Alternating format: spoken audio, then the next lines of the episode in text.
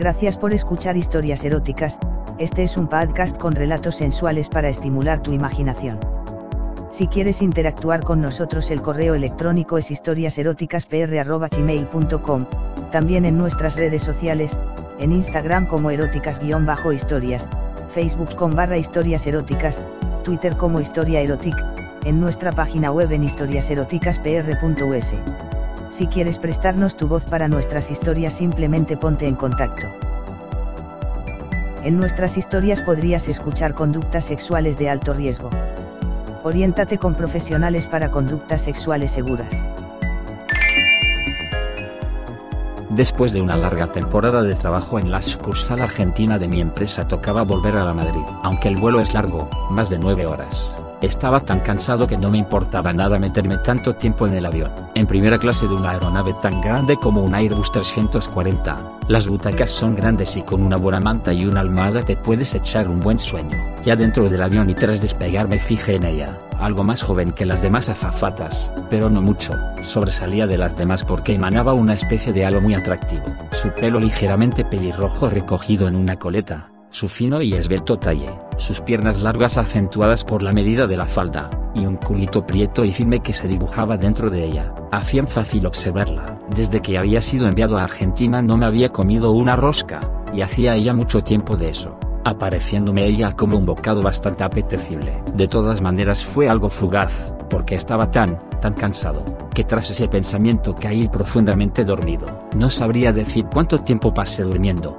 pero poco de despertar noté una mano en mi hombro al tiempo que una cálida y dulce voz preguntaba si quería algo de beber. Somnoliento aún abrí todo lo que pude los ojos y distinguí el bello rostro de la joven azafata en que me había fijado al principio del vuelo. Le contesté que sí, que me apetecía una Coca-Cola y ella me sonrió diciéndome que enseguida me la traería. No tardó más que pocos segundos en hacerlo, y tras darle las gracias, y por intentar sacar algo de conversación le pregunté si no se sentían muy cansadas en estos vuelos que duran tanto, sobre todo por lo pesados que nos ponemos los pasajeros, que se azafata esto, que si esto otro. Ella me contestó diciendo que era lo normal, pero que en un avión tan grande son muchas las azafatas y que además para mi sorpresa el avión llevaba habilitada una bodega especial Kia Moilo, en la que había una serie de camas para la tripulación de cabina, y en la que de vez en cuando iban a descansar un ratillo.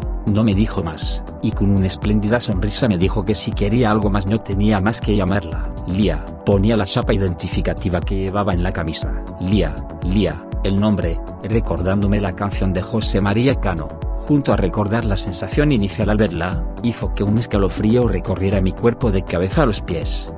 Líame, a la pata de la cama recordé, y sin darme cuenta noté como una incipiente erección se ocultaba bajo mis pantalones. Llevar pantalones de traje, junto a unos boxers lo que peor que puedes llevar puesto en una situación así, como no sujetan nada, ya se sabe. Menos mal que sentado esos problemas se disimulan, pensé, a la vez que cruzaba las piernas por si acaso, ya bajaría, pero no fue así. En el espacio de primera, que no era mucho, ella no paraba de ir de un lado para otro, y ni yo ni mi pene erecto podíamos pensar en otra cosa que no fuera ella, su aroma, sus ojos, sus pechos que se insinuaban bajo la tenue y fina camisa, podía incluso imaginarme el aroma de su sexo. La cosa es que yo también debía de haber provocado o eso me pareció alguna reacción atractiva en ella, porque si no constantemente de vez en cuando me echaba una miradita a la vez insinuante y picarona. Definitivamente Lía me había liado. Así, el juego de miradas insinuantes y dubitativas permaneció activo durante una hora o dos. Y para que no se quedara la cosa en un primer set decidí darle un poco de coba y a la vez esconder un poco el abultado problema que tenía entre las piernas que aún persistía, porque una cacatúa que tenía cerca parecía que se había dado cuenta de mi pequeño problema y no hacía más que echarme miradas desaprobadoras y amenazantes, por lo que pulsé el llamador, esperando que fuera ella la que acudiera en mi socorro. Por suerte fue así una vez que vino, con mi mejor sonrisa le pedí por favor una manta, haciéndole ver que tenía algo de frío. Como ella estaba de pie reclinada sobre mí, noté que desvió la mirada hacia mi sexo, miró a su alrededor percatándose de que nadie nos observaba, para después alargar su mano hasta la bragueta a la vez que sonría maliciosamente diciendo que qué extraño, pues parecía que la zona estaba muy caliente, pero que si quería una manta me la traería en un momento cuando volvió con ella, y tras presentarme alegando que no me parecía bien que yo conociera su nombre y ella no supera el mío, le pregunté si en algún momento a lo largo del vuelo podría enseñarme ese siglo en el que descansaban, ya que me había asombrado mucho su comentario, volviendo a sonreír pícaramente, me contestó que no se podía, pero que ya vería la manera de arreglarlo, comentando además, que de ser así, lo mismo podría hacer la visita que se nivelase mi temperatura. O yo soñaba o la tenía en el bote. Mejor sería esto último porque solo con sus insinuaciones el tamaño de mi verga había crecido por lo menos un par de centímetros más. Más vale que la visita fuera pronto, o tendría que recurrir a las manualidades debajo de la manta como había hecho durante los últimos meses en mis noches argentinas. Al cabo de media hora, y después de imaginarme varias veces cómo iría desnudando ese cuerpo de su uniforme, ella acudió por enésima vez con esa sonrisa suya tan cautivadora y, ¿por qué no?, lujuriosa, para decirme que era el momento, que había hablado con sus compañeras y compañeros, y que podía visitar el hilo. Me dijo que la siguiera, y muy pegadito a ella por lo que nosotros sabemos, una polla erecta y sin vergüenza la acompañé por el largo pasillo del avión hasta la zona turista, y antes de llegar a la mitad, a la izquierda había una puerta que ella abrió, y tras bajar por unas escaleras qué cosas tienen los aviones pensé, nos encontramos en una especie de contendor con algunas literas. Desde luego que no era una suite, pero para descansar un ratito no estaba nada mal. Sin que yo me sorprendiera mucho, ella volvió a subir por las escaleras pero para cerrar desde dentro la puerta de entrada. Desde arriba me miraba fijamente, llegando yo a pensar por un momento, que lo mismo no salía vivo del trance, aunque tenía algo a mitad de mi cuerpo que decía que sí, que sí saldría. Comenzó a descender por la escalerita diciéndome que quería examinarme bien ese problema de temperatura, aunque ella también dijo empezar a notar alguno. Despacio se desabrochó dos botones de su camisa, dejando entrever dentro de su sujetador blanco, dos bellos pechos, pequeños y desafiantes. Después me dijo que podía quitarme la corbata, aunque la verdad es que lo hizo ella, para luego, con las yemas de sus dedos, recorrer mi pecho, bajando hasta la cintura, tocarme la hebilla del cinturón, y después con un solo dedito, pasarlo a lo largo de la bragueta protuberantemente deformada. ¿Qué es esto que tenemos aquí? Dijo. Un termómetro muy, muy caliente, la causa de tus males. Vamos a examinarlo. Pausadamente me desabrochó el cinturón, el botón doble, y bajó la bragueta, y claro, se me cayeron los pantalones. Vaya situación. Pero nos reímos los dos. Yo seguía ahí, de pie, con ella a mi alrededor, y los pantalones por los tobillos. La antilujuria, pero no, formaba parte de su juego. Me había cazado y quería jugar conmigo antes de comerme. Con el boxer desplazado hacia arriba y hacia adelante volvió a poner en marcha las yemas de sus deditos. Tocando levemente mi polla desabrochó el pequeño botón del calzoncillo dejando que todo mi sexo erecto saliera por la abertura. La situación tenía mucho erotismo y excitación pero desde luego que no tenía ni una pizca de buen gusto. Para remediarlo en algo, Rápidamente me quité los zapatos y los calcetines, los pantalones, y me desabroché la camisa. Ella mientras tanto se había quitado la coleta dejando su espléndida melena expandirse en el aire con unos suaves movimientos de cuello. Así no iba a disminuir mi erección. Luego se quitó los zapatos de tacón. Nada más. Su juego iba a continuar. Se acercó a mí igual que un felino aproximando sus labios rojos infierno a mi boca. Pero solo la rozó. Aprovechó el momento para quitarme la camisa y asir uno de mis brazos y con la corbata atarme la muñeca a una de las barras de las literas. Instinto básico pensé, llevará punzón, con su pañuelo me ató la otra otra barra. Estaba igual que un preso medieval en su mazmorra. Allí de pie, con la verga tiesa saliendo por el hueco de la ropa interior y los brazos atados sin poder escapar. ¿Qué cosas? Tampoco es que hubiera mucho espacio en el cubículo por lo que en el pasillito en el que me había atado, se colocó ella apoyando su espalda contra las literas que yo tenía enfrente y casi nos tocábamos. Mientras se agachaba para quitarse esa faldita mostaza de su uniforme intencionadamente acercó la cabeza a mi polla y repitió la operación que antes había hecho en mi boca. Rozó levemente la punta de mi glande haciendo que un nuevo escalofrío me recorriera de arriba abajo. Después me liberó del pecado ignominioso de llevar aún la ropa interior puesta. Era Prometeo esperando que el águila le empezara a devorar las entrañas, pero esta vez sin dolor. Tras ello, en una de esas operaciones que solo una mujer sabe hacer, sin quitarse la camisa aún desabrochada se deshizo primero del sujetador lanzándolo a un rincón y después de sus braguitas. Podía ver claramente ya sus hermosos pezones desafiantes por la gran V de su escote, la suave curva de su pecho asomando por esa mini ventana. Deseaba con vehemencia acariciar esas gacelas,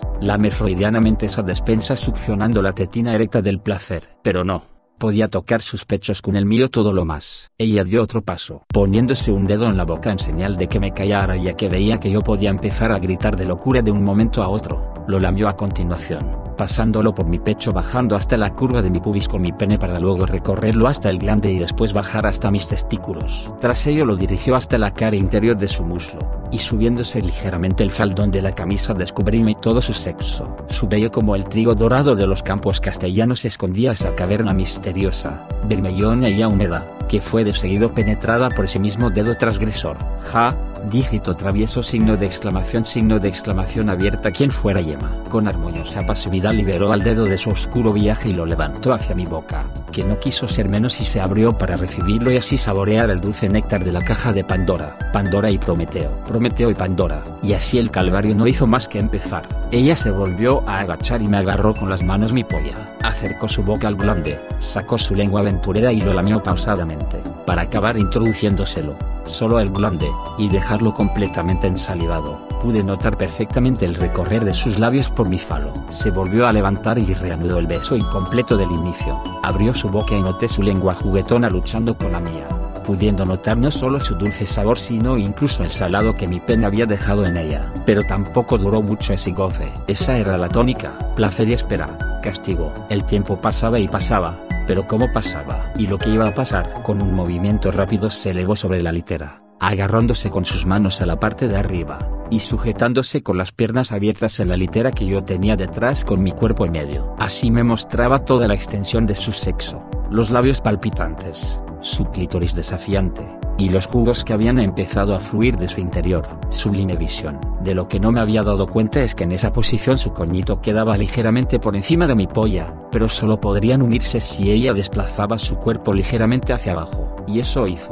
Con tremenda precisión inclinó su cuerpo y la punta de mi verga pudo rozar la entrada de su oquedad y comenzó un movimiento oscilante que hacía eso, que se produjera un leve roce entre ambos sexos nada más. Algunas veces con un ritmo desacompasado se inclinaba un poco más logrando así que yo me introdujera brevemente en ella, para luego continuar con el movimiento circular que, claro, al cabo de un tiempo me hizo no aguantar más estallando en un orgasmo como no recordaba. No me había dado cuenta que esa había sido su intención, follarme de una manera distinta, más provocada por el deseo que por la acción, y fue realmente alucinante. Sin preguntarme nada me desató tras bajarse de su acrobática postura. Quitándose la camisa se tumbó en una de las camas, abriendo ligeramente las piernas haciéndome ver que ahora me tocaba a mí hacer que ella disfrutara. Alrededor de su sexo podían verse aún restos de la batalla anterior, restos de semen y de sus flujos vaginales recorrían sus labios y la parte interna de sus muslos. Era una señal para el comienzo. Postrándome entre sus piernas agaché la cabeza y comencé a recorrer sus muslos con mi lengua.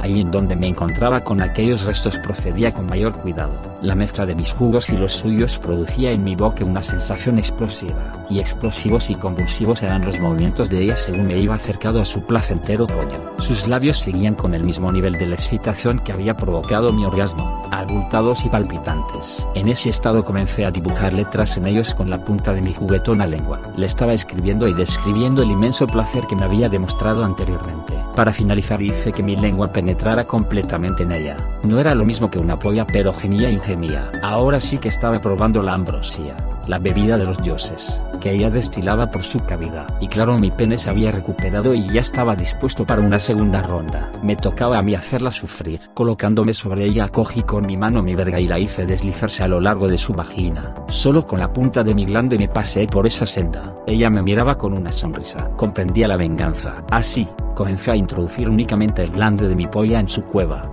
una y otra vez una y otra vez, hasta que decidí cambiar el método. Había que explorar lo que aún no conocía, lo que había detrás de la puerta. Suavemente emití todo lo que tenía en el húmedo redil. No calzó 30 centímetros pero tengo una buena verga, y aún así no logré llegar hasta el final. Tenía un coñito vasto y extenso, pero cálido y prieto, confortable y lubrificado. La metía y las sacaba despacio pero sin pausa, para, al cabo de un rato y ante sus suplicantes miradas, incrementar el ritmo hasta que al final los dos nos abandonamos en una gran explosión. Gracias por escuchar historias eróticas, este es un podcast con relatos sensuales para estimular tu imaginación. Si quieres interactuar con nosotros el correo electrónico es historiaseroticaspr.gmail.com, también en nuestras redes sociales, en Instagram como eróticas-historias, Facebook con barra historias eróticas, Twitter como historia erotic, en nuestra página web en historiaseroticaspr.us. Si quieres prestarnos tu voz para nuestras historias simplemente ponte en contacto En nuestras historias podrías escuchar conductas sexuales de alto riesgo. Oriéntate con profesionales para conductas sexuales seguras.